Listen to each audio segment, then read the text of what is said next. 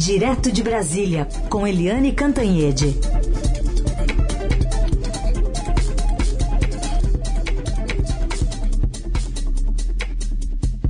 Bom, sobre Ciro Gomes pode ser a vice ou o vice, né? Expectativa. Mas Eliane, a Eliane, bom dia. Bom dia, Heisen. Bom dia, Carolina, ouvintes. Bom dia, Eliane. Bom, um assunto que a gente está observando aí é, ganhar espaço nessa semana é a questão da possibilidade de quem recebeu o Auxílio Brasil se endividar, contrair um empréstimo com uma taxa alta de até 40%. Isso em ano eleitoral, né, faltando poucos meses para a eleição, uma, uma conta uma fatura que literalmente pode chegar depois né, do pleito. Queria te ouvir sobre essa possibilidade que deve colocar muita gente ainda na, na lista ali vermelha, até porque já tem muito brasileiro endividado hoje. É, na verdade, Carolina, é, ainda não tem uma definição de taxa, é aberto. O banco pode cobrar 80%, é, 60%. Assim, é, não tem um teto. tem só 40%, não, né? Não, a pessoa pode conseguir 40% a partir dos 600 reais, é isso? Né, é, não, a, isso não é a taxa, né? A taxa ah, do banco é. é aberta, o banco é que define. A, desde que o quem vai contratar o empréstimo consignado não contrate mais do que 40% do seu rendimento, ou seja, uhum. neste caso, 40% de 400 reais, que é o valor perene né, que é o valor é, real desse Auxílio Brasil. Os 600 reais são temporários, então não são considerados como como padrão para incidir esses 40%. Mas eu acho isso escandaloso e acho criminoso, porque as pessoas que precisam de auxílio emergencial, as pessoas e as famílias, né, é porque estão passando fome. Esse dinheiro é para comprar comida, para botar comida no prato, para alimentar os filhos, a família. Como é que a pessoa vai pedir empréstimo? A gente sabe que tem quadrilhas inteiras de é, é, desse é, empréstimo consignado. Então, a, a, família que está passando fome, a família de baixíssima renda, em geral, né, por óbvio, é também a menos escolarizada, a que tem menos informação, menos capacidade de negociar. Aí ela vai, vai a um banco, o banco oferece uma taxa altíssima, ela vai e se endivida. E depois, como é que ela vai pagar?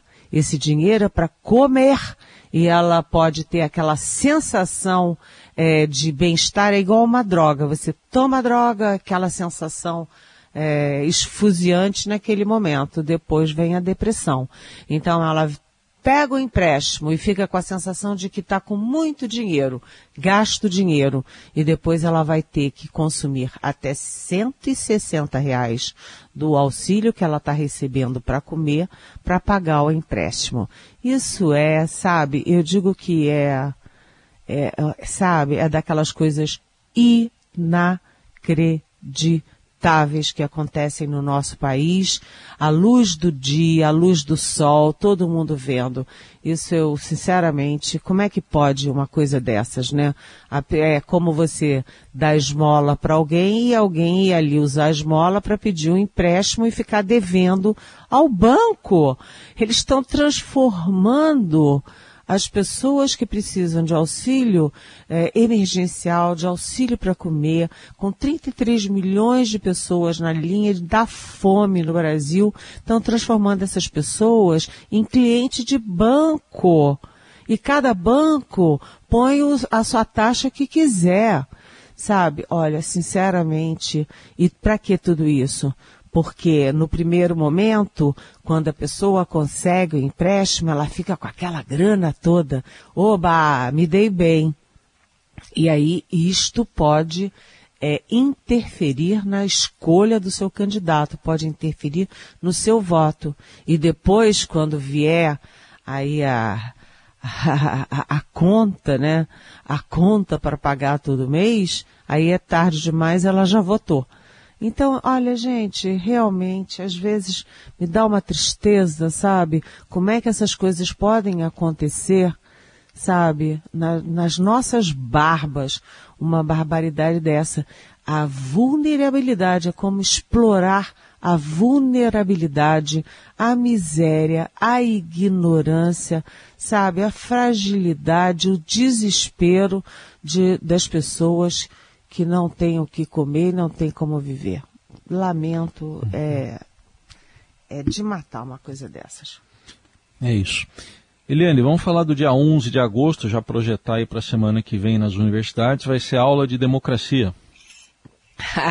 eu digo que é uma oração da democracia. Uhum. É, ontem eu fui almoçar com uma pessoa que é do Ministério Público e ela estava me mostrando, né, a corrente que está sendo feita por WhatsApp, não é por por uh, rede social aberta, não, por WhatsApp, para conclamar as universidades do país inteiro e, e, quem é a favor da democracia para uma leitura uh, da, do manifesto pró-democracia no mesmo horário, no mesmo dia da leitura no Largo de São Francisco, ou seja, é uma oração nacional pela democracia. É, eles ainda não estão botando nas redes, no Twitter, no Facebook, não estão divulgando, por dois temores. Primeiro, vai que tenha reitores é, bolsonaristas que pensam como o Bolsonaro, que é uma cartinha, que é coisa de mau caráter, é, enfim e que faça algum tipo de retaliação contra quem articular o movimento ou até proíba o movimento à leitura de uma carta pró-democracia. Isso é uma coisa. A outra coisa, o medo de reações de bolsonaristas a gente sabe que nesse grupo aí tem gente violenta e tem gente que anda armada. Então, eles estão com muita cautela, todo esse movimento, essa articulação, mobilização está sendo ainda por WhatsApp, que são redes fechadas, para não atrair aí a ira é, de bolsonaristas de quem é contra a democracia. Mas o fato é que se der certo no dia 11 de agosto, enquanto tiver a leitura principal no Largo de São Francisco, outras universidades pelo país também farão essa mesma leitura. Eu acho que vai ser um movimento de arrepiar, porque a democracia não depende de um governo, é, que governos vêm, governos vão. A democracia é um valor e um princípio perene, né? Então, democracia é sempre, né, gente?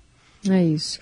Aliás, tem essa carta da Fiesp também, que foi publicada hoje, né, que vai, é, é uma carta independente, mas de qualquer forma é, é uma posição agora publicada dos empresários, né? É verdade, Carolina. Tem a, essa, esse manifesto que já tem mais de 700 mil assinaturas, esse que vai ser lido é, na, no Largo de São Francisco, mas o, o manifesto da Fiesp, que veio ontem, com o apoio da FEBRABAN e com também assinaturas de entidades, vamos dizer que um é pessoa física, né? O manifesto de mais de 700 mil assinaturas, e o outro é de pessoas jurídicas, né, é, das entidades. É, mas ele também será lido na, no Largo de São Francisco. Serão duas leituras no mesmo dia, segundo me disse o doutor Miguel Reale Júnior. Análise política direto de Brasília com Eliane Cantanhede. Últimas horas aí para as convenções dos partidos confirmarem candidaturas e apoios. Ontem teve a desistência de André Janones do Avante, que declarou apoio a Lula, Eliane, Lula que está em termos de apoio com 8 a 3, oito partidos apoiando ele contra três no apoio a Jair Bolsonaro. É exatamente, né? O Lula ficou com o PT, PSB, Solidariedade, PSOL, Rede, Avance, Avante, né, PCdoB e PV. E deve ainda ter o PROS, né? O PROS está aí balançando, pode abdicar da candidatura do Pablo Marçal e apoiar o Lula. É uma, está ainda em interrogação. Uh, esses partidos juntos elegeram em 2018 130 deputados federais, 12 senadores e oito governadores. E com isso, o Lula vai ter o maior tempo de televisão na propaganda eleitoral desse ano. 3 minutos e 16 segundos. Em segundo lugar vem Jair Bolsonaro, presidente que disputa a reeleição, que tem três partidos, o PL, Progressistas e o Republicanos é, que elegeram juntos 101 deputados em 2018, sete senadores e um governador. E ele vai ter 2 minutos e 40 segundos de propaganda. Uh, em terceiro lugar da propaganda vem a Simone Tebet, MDB, Cidadania, PSDB, com 2 minutos e 16 segundos. E em quarto, a Soraya Tronic, é, com 2 minutos e 7 segundos. Agora, o, todo mundo pergunta, vem cá, por que, que o Lula brigou tanto pelo apoio dos Janones? É, mais do que pelo apoio do Avante, que é um partido pequeno, não, não conta tanto, o Lula estava de olho no apoio dos Janones. Janones, que é de Minas Gerais, que é um estado-chave com 16 milhões de eleitores, o segundo maior eleitorado do país, e que tem a força da internet. Né? O Janones surgiu como político, surgiu inclusive como candidato à presidência, improvável candidato à presidência, no movimento movimento de caminhoneiros eh, de 2018, quando ele usou a internet ativamente e ele tem milhões e milhões e milhões de seguidores, por exemplo, no Facebook. Então, é, para comparar, né? Ele tem 8 milhões de seguidores no Facebook, é quase o dobro do que tem o próprio Lula. E, enfim, ele é aí um, um torpedo, um canhão é, nas redes sociais. E é bom para o Lula, ele ajuda o Lula, e é bom para ele também, porque o Janones é deputado federal, é, sem Uh, se ele fosse, se ele insistisse na candidatura presidencial, ele ficaria pelo menos quatro anos sem mandato, e como ele não tem estrutura, não tem lastro, etc., ele uh, poria em risco a tão recente né, uh, carreira política dele. E agora ele, um, ele tem aí o alavanca Lula. Se o Lula ganhar a presidência da República, certamente o Janone terá um lugar ao sol. E Eliane, quem no final das contas deve ser o vice ou a vice de Ciro Gomes, né? Tempo esgotando ali. Pois é, hoje é o último dia das convenções partidárias para fechar as chapas, para anunciar, né, cabeça de chapa, o vice na chapa, tá uma correria. Então, por exemplo, tem três uh, anúncios importantes hoje. Primeiro, uh, o, o, que você falou, Carolina, quem será o ou provavelmente a vice do Ciro Gomes. O Ciro Gomes já disse na convenção e insiste que se depender dele será uma mulher e do PDT né, a, a, candidata, uma candidata forte é a deputada estadual Marta Rocha, do PDT do Rio de Janeiro. É, agora, se o Ciro perder, uh, ela fica sem mandato, ela perde o mandato. Né? Perde aí a, quatro anos sem mandato, é, não é fácil não. E, mas ele também pensa, eu esqueci o nome dela, o, da ex, numa, é, é, ex-reitora da USP, que é também vinculada ao PDT e que é uma mulher que tem muitos apoios em São Paulo. Essa também é uma possibilidade. Mas Ciro Gomes é Ciro Gomes e a gente sempre acha que ele pode trazer uma surpresa de última hora. Ele fez esse Sueli mistério. Vilela, né? Sueli Vilela, muito obrigada, Carolina. É a Sueli Vilela, que é uma mulher muito respeitada e traz o eleitorado de São Paulo, né? É a foca. Então, o, o Ciro Gomes, que é do Ceará, está buscando não apenas uma mulher, mas uma mulher do PDT e do Sudeste. O Sudeste que sozinho tem 43% dos votos nacionais. Agora, hoje também você vai ter a Convenção Nacional do União Brasil, é, que é o maior fundo eleitoral e que é o maior tempo de televisão de partido, né, de um partido do país, né, e, e que vai lançar a senadora Soraya Tronic à presidência da República, é, já que o Luciano Bivar blefou, né, trucou com a candidatura à presidência e na última hora ele caiu fora porque ele quer manter exatamente quatro anos de mandato na Câmara dos Deputados, né? Ele não ia até o fim e ficar sem, uh, sem, sem mandato nenhum, porque ele perderia o que é a galinha dos ovos de ouro, que é a presidência, é aí o comando do União Brasil, que está pegando fogo. Outra decisão hoje é da Convenção Nacional do PT, né? Convenção, desculpa, não, a Executiva Nacional do PT, vai decidir o que, que vai fazer no Rio de Janeiro. Né? Eles criaram uma confusão. O Rio de Janeiro é tudo sempre tão confuso, né? Tão, até, até eu que sou é, comentarista de política, às vezes eu me perco naquela barafunda. Mas o fato é que o PT está em guerra com o PSB, porque o PT apoia a candidatura do Marcelo Freixo do PSB para o governo, mas é, se recusa a apoiar o Marcelo Freixo do PSB para o governo e o Alessandro Molon também do PSB para o Senado e quer impor o, o André Siciliano, presidente da Assembleia Legislativa, que é petista, para o Senado. Só que o, o Molon tem apoio do, de toda a classe política, né?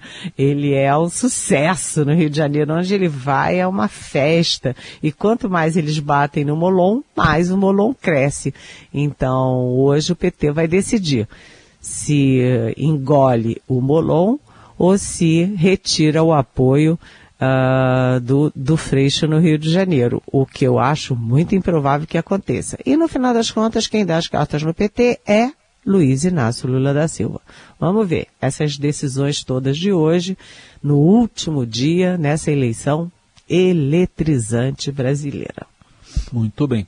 Eliane, hoje também marca aí uma grande perda para nós, para a cultura, para, enfim, para a arte, para tudo no Brasil o Jô Soares. Queria que você falasse um pouquinho, a gente vai colocar mais gente na conversa aqui conosco também. Olha, é, é muito difícil, né, falar, porque o Jô Soares, ele é um... Ele não é só um ícone aí do, da, do Brasil, né, na, nessa área de é, piada, de bom humor, de inteligência, né? Ele é também, ele foi também uma pessoa muito querida. O Jô Soares era daqueles que te davam um abraço, assim, te envolvia, era muito carinhoso, muito engraçado e a gente trocava mensagens, de vez em quando trocava uns telefonemas, e ele era muito engraçado. Ele falando do Bolsonaro era muito engraçado, né? Falando da pandemia, ele passou a pandemia inteira trancado, porque ele era obeso, morria de medo da, do vírus, né? E assistia aos meus programas, e, enfim, é, o Jô Soares era uma pessoa encantadora e foi um grande humorista, né? Um grande humorista. Eu me lembro de uma peça que eu fui, é um dos momentos que me fazem rir sozinha dentro do carro. Sabe quando você está dirigindo o carro e uhum. desanda a rir sozinho e o sujeito passa do lado, olha e dizia, essa mulher tá maluca? É uma peça é, do, do Jô Soares e ele é, na cadeira do dentista, ele cheio de algodão na boca, né, imitando a gente no dentista. Aí o dentista pergunta alguma coisa como: o que você acha que vai acontecer no universo daqui a 132 anos? E você, oh, olha, toda vez que eu me lembro disso, eu tenho um ataque de riso. E essa peça eu vi há muitos, muitos anos. Jô Soares é uma grande perda pelo que ele representou para o Brasil e pela grande figura humana que ele era. Vamos liberar a Eliane Cantanhede aqui então. Segunda-feira a gente volta a se falar, Eliane. Um beijo. Desculpa, tchau, Gente, um beijo. mil beijos, mil beijos. Beijo.